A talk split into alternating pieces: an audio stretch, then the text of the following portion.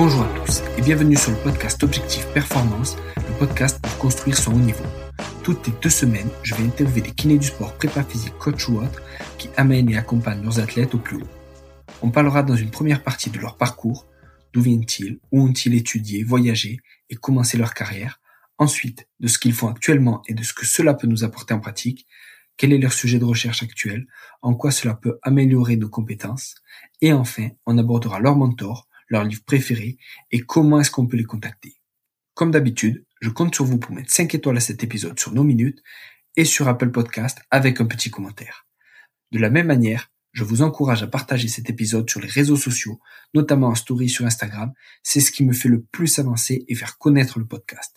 Bonne écoute à tous. Salut Pierre. Salut. Merci à toi d'avoir accepté ma demande. Merci, très content de, de passer de l'autre côté. C'est des podcasts que j'écoute euh, régulièrement, donc je suis heureux maintenant d'être de, l'autre côté. Ouais, top, super, ça me fait plaisir. Est-ce que hum, tu peux commencer par te présenter un petit peu? Oui, donc euh, d'une manière globale, donc j'ai euh, un cursus universitaire classique, licence, master, doctorat pas complètement terminé, mais j'étais jusqu'au doctorat et, et ensuite un cursus de préparateur physique à en introduction dans, dans le sport individuel et puis euh, j'ai très rapidement basculé dans, dans les sports co, essentiellement foot et rugby. Voilà. Ok, super. Et euh, du coup, c'est quoi ta définition de la performance à toi?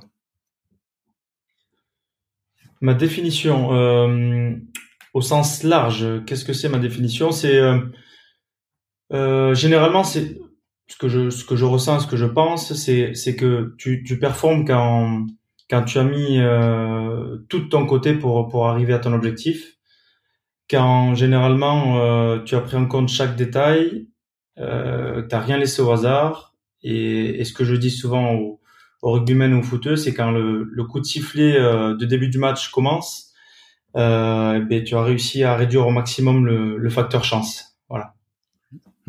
Ah, super, super intéressant. Et hum, justement, alors ton master 2 en ingénierie de l'entraînement, ensuite tu as fait le DUEP. Est-ce que tu peux nous expliquer euh, ce que c'était, ce que tu as appris là-bas? Alors la licence, je l'ai faite à Tarbes et ensuite je suis parti sur Bordeaux parce qu'à l'époque c'était euh, le master essentiellement euh, plus, un peu plus scientifique, moins axé préparation mentale.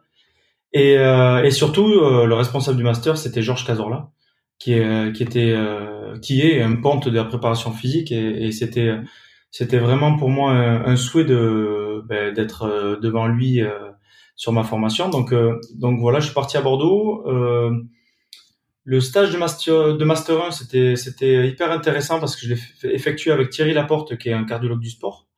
Et euh, voilà j'étais sur sur l'analyse de de profil Conconi et profil Conconi inversé pour être précis. Mais en gros, euh, j'ai analysé des milliers de tests d'effort via des euh, sédentaires, via des sportifs, via des des, euh, cyclistes et, derrière il fallait en retirer des, profils d'évolution de, la fréquence cardiaque et du VO2. Donc pour moi c'était hyper enrichissant parce que ça m'a amené une, une, expertise assez poussée dans dans l'analyse du cardio-fréquence mètre et dans le test d'effort. Et donc je me suis régalé sur cette première année. Et la deuxième année, je l'ai faite au sein du Stade Montois Rugby, au centre de formation. Et euh, là, c'était sur l'analyse biomécanique du, du buteur de rugby. Et pareil, c'était hyper intéressant parce qu'à l'époque, il n'y avait pas de préparateur physique au centre de formation. Donc j'étais au four et moulin et, euh, et, comme tout le monde, on se trompe beaucoup, mais quand on se trompe, on, on essaie de d'en retirer les, euh, les, les leçons et puis derrière de progresser. Donc c'est une année qui m'a fait énormément progresser. Voilà. Super, super. Et encore une fois, par rapport à ce master, voilà, euh, des intervenants hyper intéressants. C'était, euh, il y avait à l'époque, euh, bon, Georges Cazorla, il y avait Laurent Bosquet, il y avait, euh, qui c'est qu'il y avait, il y avait Monsieur Arsac qui était axé très sur sur l'imagerie à, résonance magnétique. Donc bon, des intervenants de de haut vol et c'était hyper hyper sympa d'être devant. Et lors de ton stage en ME, au final, Qu'est-ce que tu en as retiré Tu vois la différence entre les. Tu as parlé de cyclistes, de, de sédentaires, de, de sportifs, de triathlètes. Qu'est-ce que tu vois ça, ça nourrit quoi et qu'est-ce que ça t'a appris? Ça, Moi, ça m'a nourri vraiment euh, bah, le fonctionnement du, du cœur à l'effort. comment comment il pouvait réagir, comment on pouvait euh, qu'est-ce qui se passait réellement ben, quand on poussait la machine à bout, puisque généralement les tests d'effort, ben, c'était on arrivait sur des intensités euh, euh maximales. Donc euh, ça m'a permis moi de, de, de, comprendre un petit peu tous ces échanges qui, qui se produisaient au sein de au sein du corps, d'avoir une, une, connaissance physiologique un peu plus un peu plus précise, parce que voilà, on sort d'une licence, c'est encore brouillon, c'est encore flou. Et, et c'est clair que d'avoir au quotidien un, cardiologue à côté, ben, il m'a éclairci sur énormément de choses. Et puis, euh, et puis à côté de ça, de d'analyser euh, des milliers de, j'exagère pas parce que c'était le cas, c'était vraiment des milliers de, de tests d'efforts. Ça permettait voilà de comprendre un petit peu ce qui se passait ben, sur euh, sur différents protocoles, sur des incrémentations différentes, voilà. Et, euh, et moi euh, sur sur le, le cardiofréquence mètre qui était un outil voilà que j'avais à peine vu en en fac, donc là ça m'a permis de de l'avoir entre les mains, de le pratiquer, de le toucher et puis de, de justement de, de, savoir qui était le, ce qui était le plus efficace et, et vite de, progresser, de progresser avec cet outil-là. Top, top. Et, et est-ce que ces, euh, ces patients ou ces euh, sportifs ou athlètes-là, après, ils bénéficiaient euh, d'un entraînement ciblé en fonction de leurs résultats Et est-ce que vous les revoyez après et vous les retestiez, tu vois, plusieurs mois après et du coup, tu voyais le truc, on va dire, tu vois, par rapport à un sédentaire, par rapport à un sportif, est-ce qu'un sédentaire euh, progresse plus vite? Est-ce qu'un sportif stagne? Et du coup, euh, tu vois, c'est comment, c'était quoi vos résultats et, tout ça? Alors, euh, c'était c'était hyper intéressant parce que c'était large, c'est-à-dire qu'il y avait le sédentaire qui venait là parce qu'il avait des pathologies cardiaques. Mmh. Et donc derrière, eh bien, il, il, devait se mettre à l'activité physique justement pour rester en bonne santé et, et pas avoir de risques supplémentaires. Et à côté de ça, il y avait le, le sportif de très haut niveau qui était cycliste et qui, euh, qui faisait le Tour de France et qui lui euh, voulait une, une, une analyse vraiment précise de son comportement euh, à l'effort. Et donc, euh, dans tous les cas, il y avait un programme qui en découlait, mais la précision du programme et l'entraînement qui en découlait, bien évidemment, était différent. Et en fait, c'était cette, cette comment dire, cet éventail qui était hyper large de, de de travail et de programme que à l'époque Thierry Laporte pouvait mettre en place qui, qui, était hyper intéressant pour moi parce que justement je voyais comment on pouvait prendre en charge eh un sédentaire ou un, ou un malade. Et à côté de ça comment a été pris en charge un, un, euh, un sportif de très haut niveau.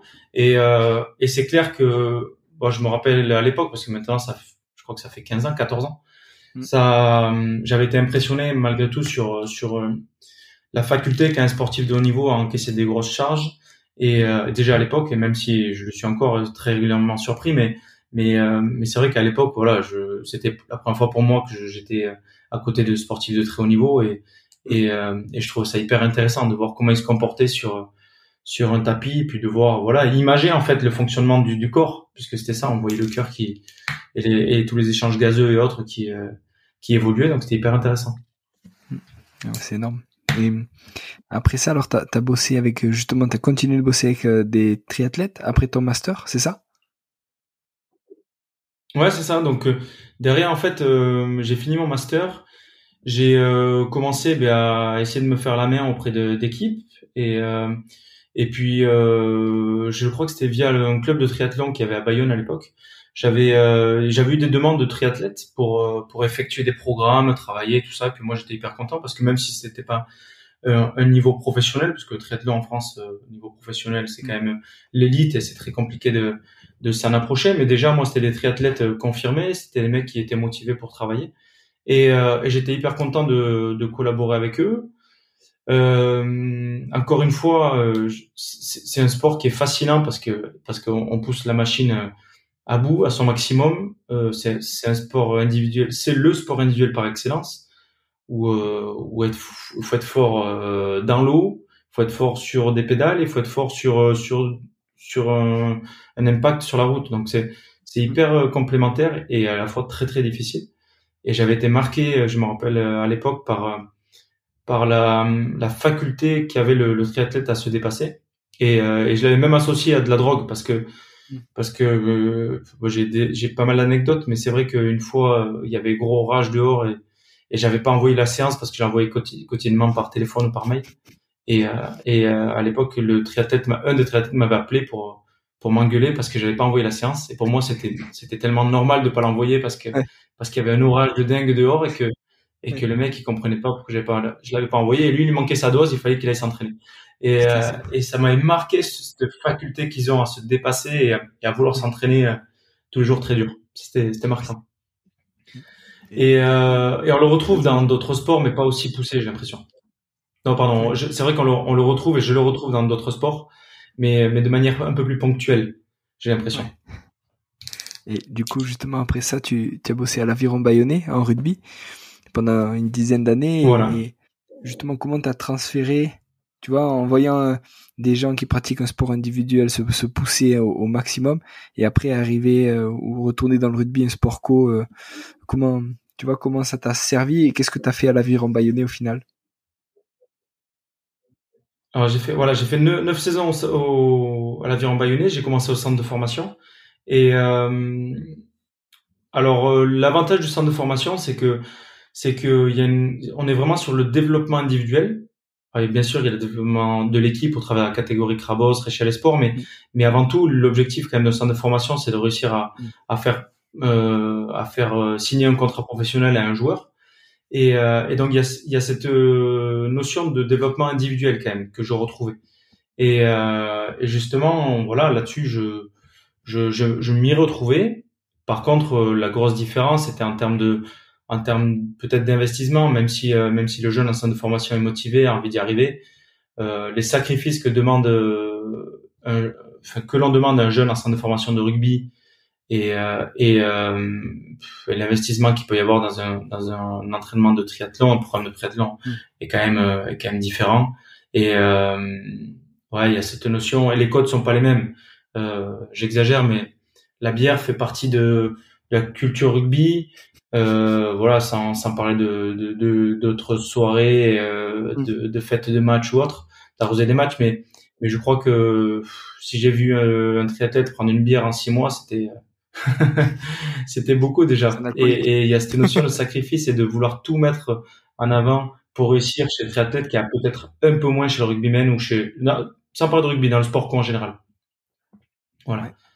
Et, euh, même après, donc ça c'est peut-être pour, pour les exigences euh, et les facteurs un peu euh, complémentaires de, de la perf, mais mais ensuite ce qu'on ce qu'on retrouve quand même malgré tout dans le rugby, dans le foot, c'est la notion de, de, sacrifice, la notion de dépassement de soi.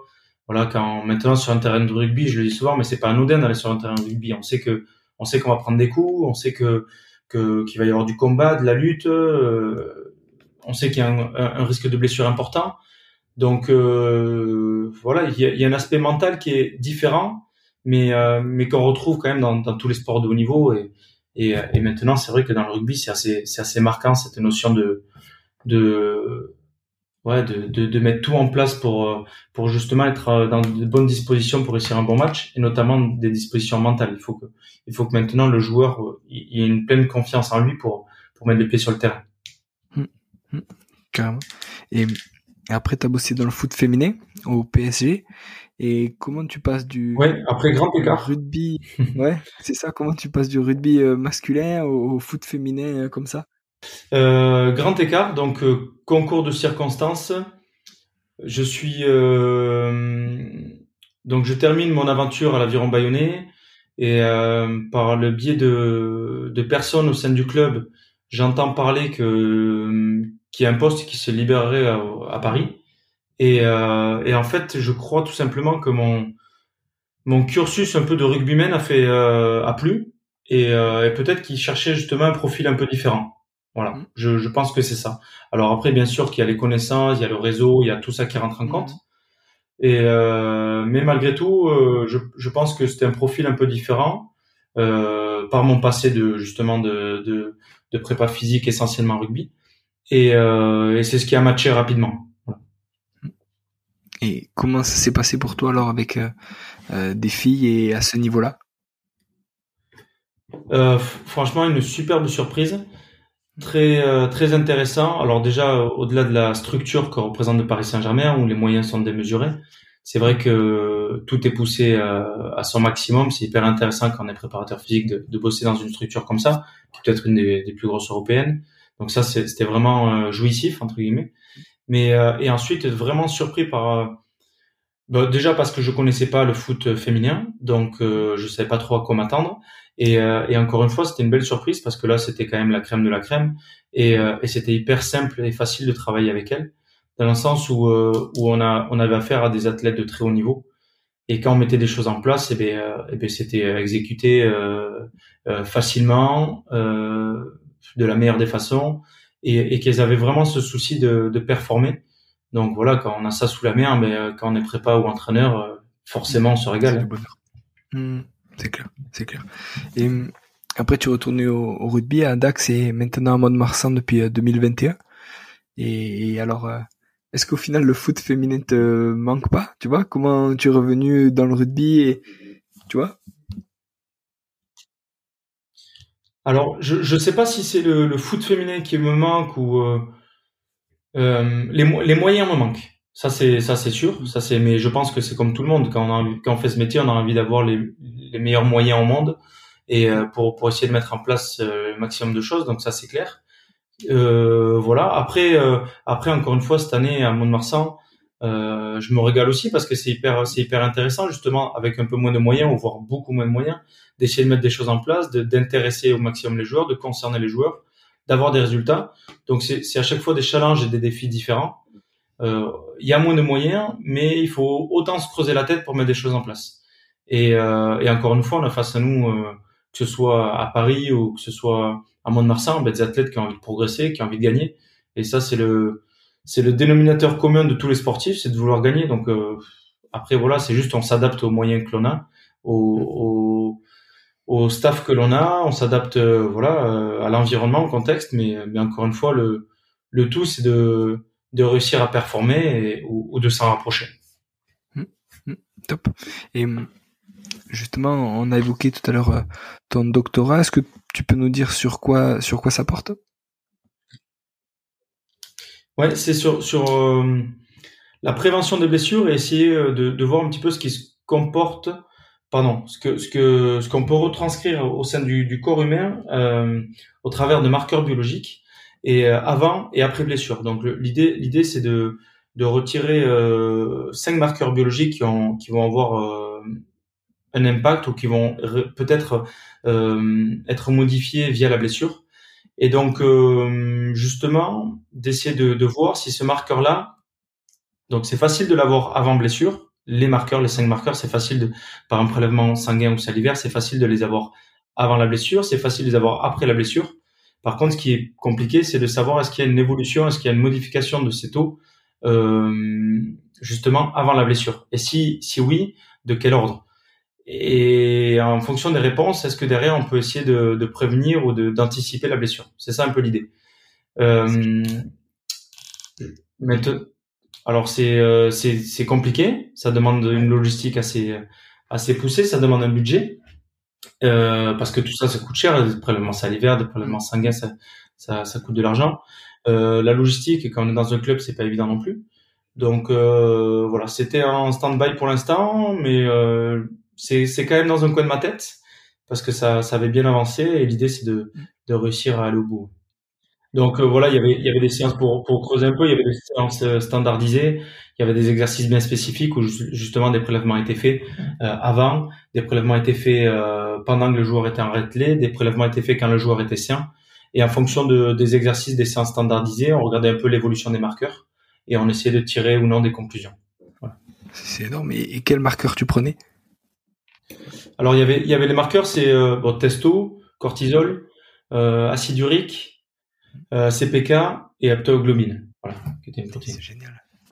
Et tu le faisais sur quelle équipe? L'Aviron Bayonnais. D'accord. En, rugby du coup? En rugby, oui, voilà. Ouais. C'est ouf. Et est-ce que tu as des, on va dire, des premières, euh, on va dire, informations qui ressortent de ça, de cette étude? Euh, Oui, alors j'ai des informations.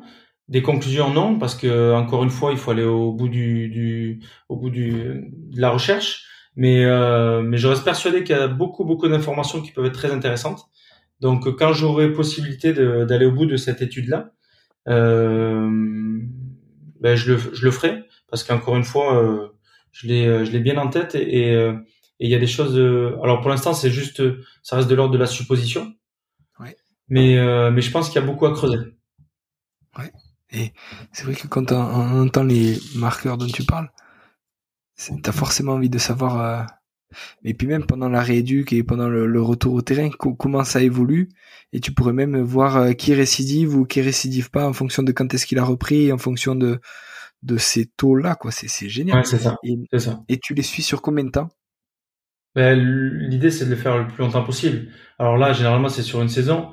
l'inconvénient de notre métier, et c'est ce qui s'est passé, c'est que c'est que j'ai pas pu poursuivre parce que mon aventure à l'avion s'était arrêtée. Mais euh, mais euh, l'idée, c'est ça, c'est de d'essayer de le suivre au moins sur une saison complète, de façon à avoir un maximum de de, de sujets. L'avantage du rugby, c'est que des sujets, on en a, puisque des blessures, il y en a beaucoup. C'est clair. Et que donc, en une saison, tu peux avoir déjà des, un rendu intéressant, Ah, c'est ouf. Ah, c'est trop bien. Et, est-ce que tu peux nous parler aussi de, périodisation tactique? Ce que tu faisais en foot et ce que tu fais en, rugby, par exemple? Et, déjà nous expliquer ce que c'est la périodisation tactique. Bien sûr, euh, c'est réussir à, mettre en collaboration peut-être des, des, idées de jeu et des méthodes d'entraînement. C'est-à-dire que, euh, alors ça, d'abord c'est arrivé, euh, c'est arrivé depuis quelques années maintenant. C'était Mourinho qui l'avait amené un peu avec, euh, je crois que c'était Chelsea à l'époque. Alors l'idée c'était de, de retranscrire ces idées de jeu euh, au, au, au, travers de, de schémas d'entraînement, de formats d'entraînement, avec une connotation et un développement physique. Donc c'est au travers d'exercices et d'ateliers, de séances standardisées, d'avoir un développement qui était autant physique, mental que tactique. Ça c'est la périodisation tactique. Et euh, donc c'est sûr que ça, ça, par rapport à tout ce qu'on apprend à la fac, par rapport à tout ce qu'on on peut on peut lire ou tout ce qu'on peut trouver sur internet où il faut être capable de programmer, de planifier à long terme, à moyen terme, à court terme. Euh, là, on est sur sur quelque chose, une notion qui est un peu différente parce qu'on est vraiment quand même sur du court aller du moyen, voire du très court terme, où, où justement on va être sur ces développements des trois euh, qualités euh, simultanées, mais c'est vraiment de manière intégrée.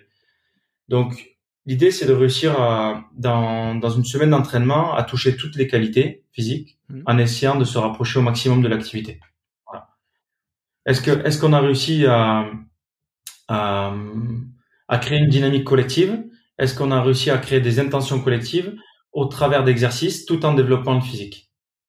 Voilà, ça c'est les principales notions de périodisation tactique, c'est celle-ci.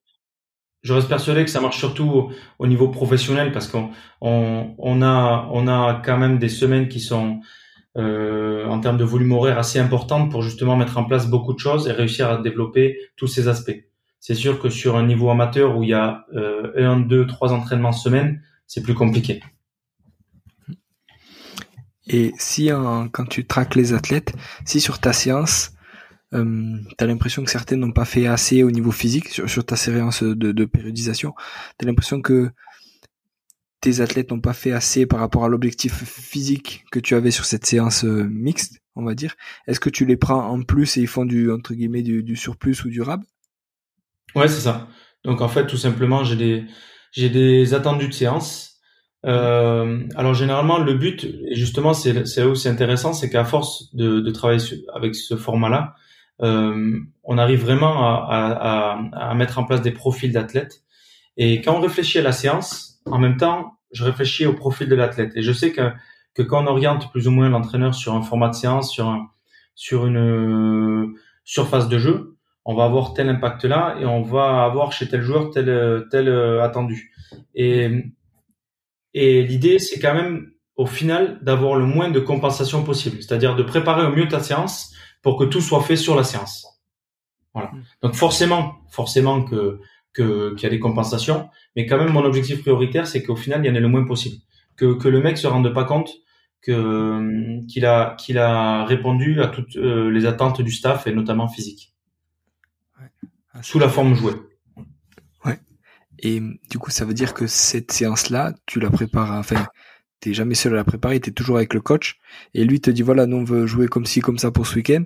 Et toi, tu dis, ben voilà, pour jouer comme ci, comme ça, on, a besoin de ces qualités-là et de faire un, rappel sur ces qualités-là. Et du coup, je te propose qu'on, en fait, c'est une séance commune, mais du coup, elle est vraiment co-construite, quoi. Ouais, alors, voilà, là, c'est vraiment, là, c'est vraiment poussé, mais sans aller jusque là. C'est-à-dire que le coach, il va, il va dire, euh, moi, je, je veux que mon attaque, euh, mon, pardon, que mon, que mon équipe soit très forte dans, euh, dans les transitions défensives offensives. Je veux que mes attaques rapides soient, soient vraiment le, le, le, le, maître mot de mon équipe.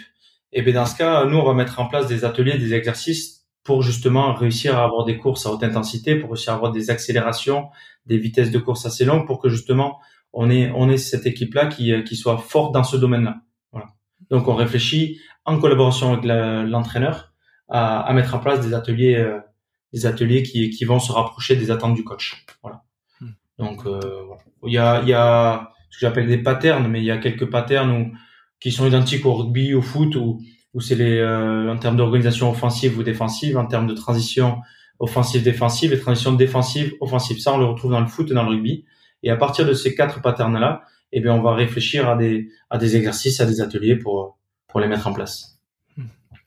Hmm. Super. Et ça veut dire aussi que tu as quand même une une ligne directrice toute l'année. Je veux dire, tu changes pas et là la tactique du coach change pas complètement d'une semaine à l'autre, tu vois. On parlait des transitions, tu disais par exemple qu'il veut aller super rapidement. Il peut pas te dire la semaine d'après, ah, la semaine dernière on voulait que ça aille rapide, cette, euh, cette semaine-là on veut juste conserver le ballon et le faire tourner. Donc pas besoin qu'il court euh, sur des, on va dire à haute intensité, juste qu'il soit, on va dire hyper endurant.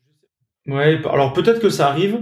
Moi, les, les, entraîneurs avec qui j'ai travaillé, ça n'a pas été le cas. C'est-à-dire que au contraire, euh, préféraient ne pas trop regarder l'adversaire et justement développer euh, une certaine euh, une, un certain profil d'équipe. Donc c'était peut-être plus facile pour pour nous pour moi de mettre en place. Mais mais bon, je, je pense que je pense qu'il y a des coachs qui doivent réfléchir comme ça aussi. Hein. Et alors ça va être compliqué à mettre en place, mais je pense qu'on doit pouvoir le ça doit se trouver à mon avis. Carrément.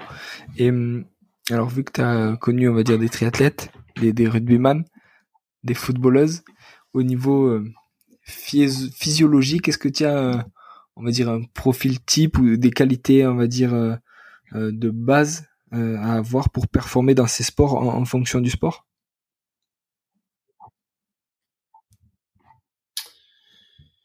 La base, la base de ces trois sports. Alors, je sais pas si c'est la base de ces trois sports, mais mais quand même, ce qui est, ce qu'on retrouve, euh, le lien de, de, tous ces sportifs de haut niveau, c'est quand même la, malgré tout la capacité à s'entraîner, à s'entraîner dur et régulièrement.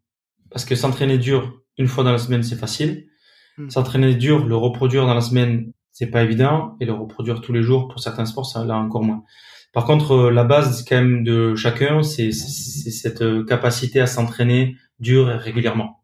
Voilà. Parce que voilà, encore une fois, sportif de haut niveau, c'est pas c'est pas que prendre son chèque à la fin du mois, c'est aussi être capable de, de, faire des sacrifices physiques assez poussés.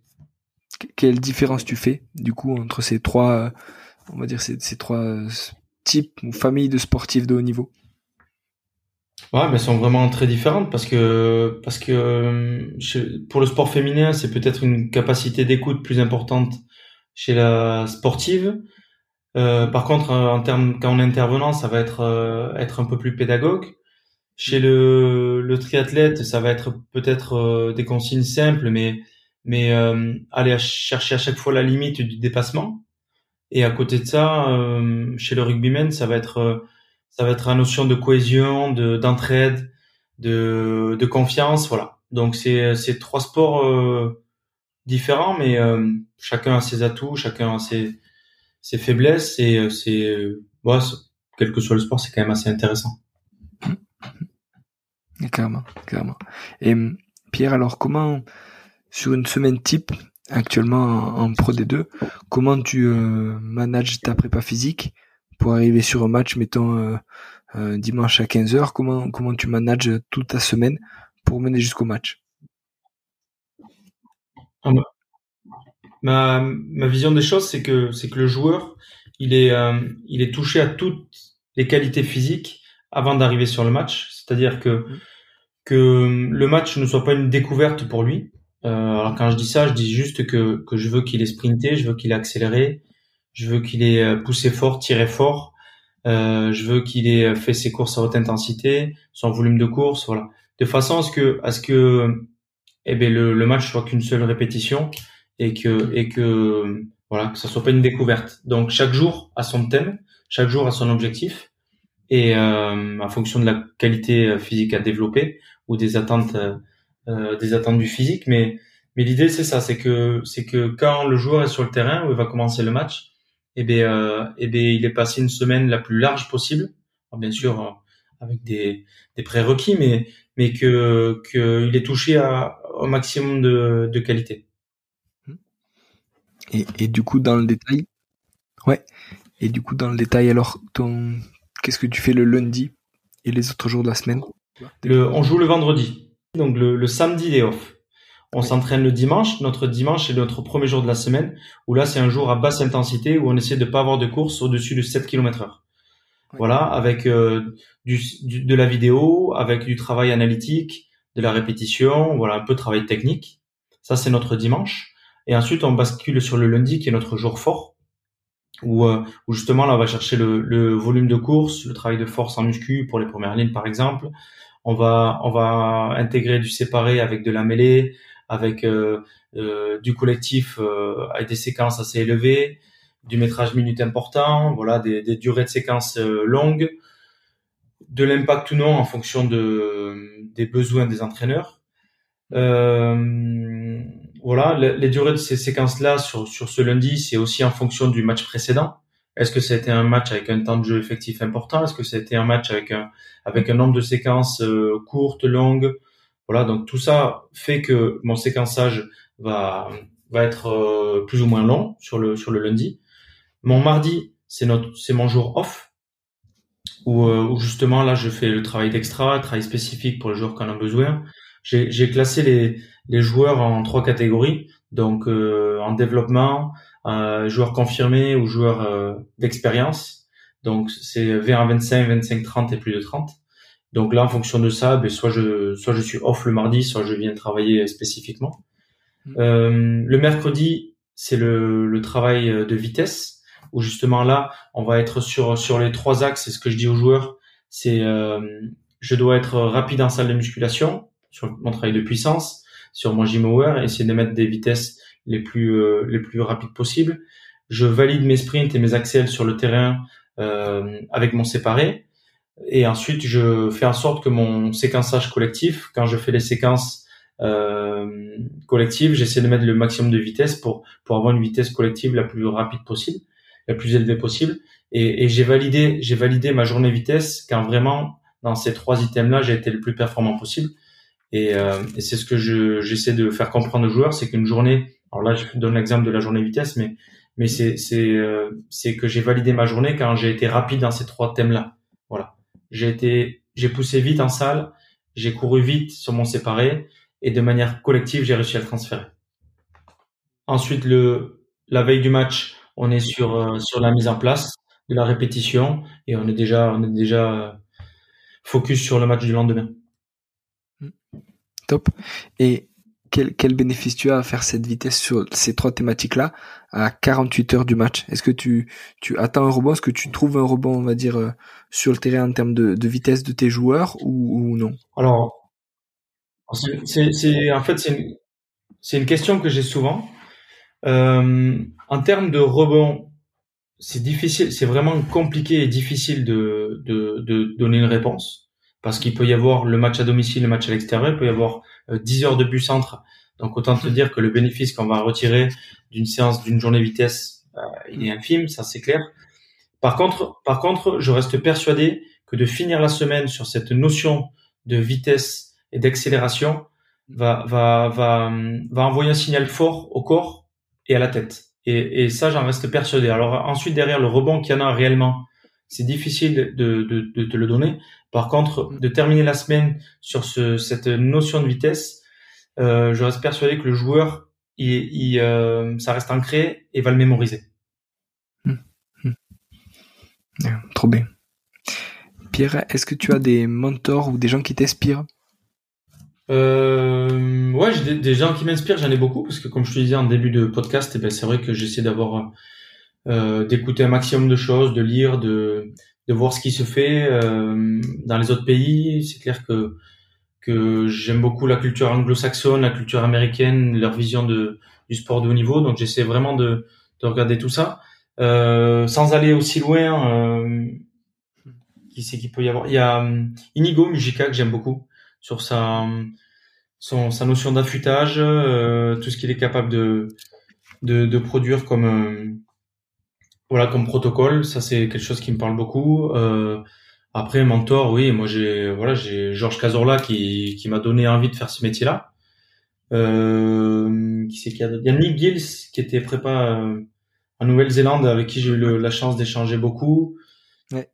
Euh, voilà, j'ai euh, j'ai pris une j'ai j'ai eu la chance d'aller au Miami Dolphins et même au sans aller aux États-Unis mais chez Saracens mm. euh, en Angleterre, j'ai pris une claque et je crois que c'est la première claque que j'ai prise c'était au Saracens d'ailleurs où euh, où j'ai vu à quel point on était un club était capable de de tout calibrer, de tout prendre en charge, de faire en sorte que le joueur n'est que euh, en fait euh, n'est qu'en tête de, de performer. Voilà. Mm. Donc euh, on fait en sorte que que, que tout soit facile pour lui, que, que ce que je disais au début, que quand le match commence, eh bien, on, on ait fait en sorte que on l'ait aidé pour qu'il soit le meilleur joueur possible.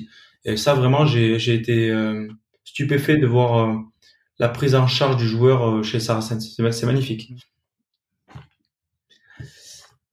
Voilà. Bon après, après des mentors, il y a des gens qui nous inspirent, voilà, beaucoup. Mais il faut prendre je, c'est difficile de, donner des noms précis. J'ai beaucoup de personnes qui m'inspirent, beaucoup de choses qui m'inspirent. Je brasse tout ça, je filtre et j'en retire ce qui, ce qui est, ce qui me fait progresser. Voilà. Mmh, mmh. Et en termes de livres sur euh, la performance ou autre, qu'est-ce que tu, euh, qu'est-ce que tu retiens et dans quoi tu te replonges?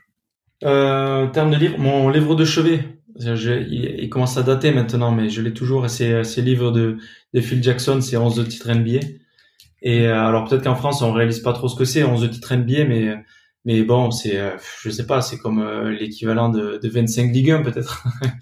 mais euh, c'est et sa vision, son, son, sa vision, son expérience du, du très haut niveau, c'est hyper inspirant et je suis capable de le relire. J'exagère, mais mais dix fois ce livre, tellement tellement il m'a il m'a donné la chair de poule et ça m'a donné envie vraiment de de d'un jour réussir à, à discuter avec ce, cet entraîneur là qui est Phil Jackson. Mm. Couper du bois, porter de l'eau. Pour ceux qui l'ont lu, c'est ça résume un peu le livre. C'est c'est voilà, c'est euh, être capable de d'effectuer euh, tout type d'effort pour pour performer. Mm. Mm. Top. Et Pierre, s'il y a des gens qui veulent te euh, entrer en contact avec toi, te poser des questions ou en savoir plus, ben, notamment sur ta thèse et, j'espère que ça ira au bout. Alors je suis assez actif sur euh, sur euh, LinkedIn. Ouais. Voilà ou sur Instagram, voilà, tout simplement avec plaisir pour échanger. Et, et on est on fait partie des, des métiers qui qui sont en grande évolution, donc l'échange est, est, primordial, je pense. D'accord. Pierre, merci beaucoup. Avec plaisir. Et euh, ben, à très bientôt peut-être pour que tu nous partages euh, un peu les résultats de ta thèse, j'espère. Sans problème, avec grand plaisir. Super. À la prochaine, Pierre. À la prochaine, salut. Voilà. Merci d'être allé au bout de cet épisode. J'espère que vous êtes régalé autant que moi. Si vous voulez m'aider, le mieux est de partager cet épisode au plus grand nombre. Parlez entre vous. Débriefez-le que ce soit en live ou sur les réseaux. Qu'en avez-vous retenu? En quoi cet épisode peut vous aider à construire votre haut niveau? N'hésitez pas non plus à me faire un retour ou à me proposer des personnes à interviewer, je répondrai avec plaisir. À très bientôt pour un nouvel épisode.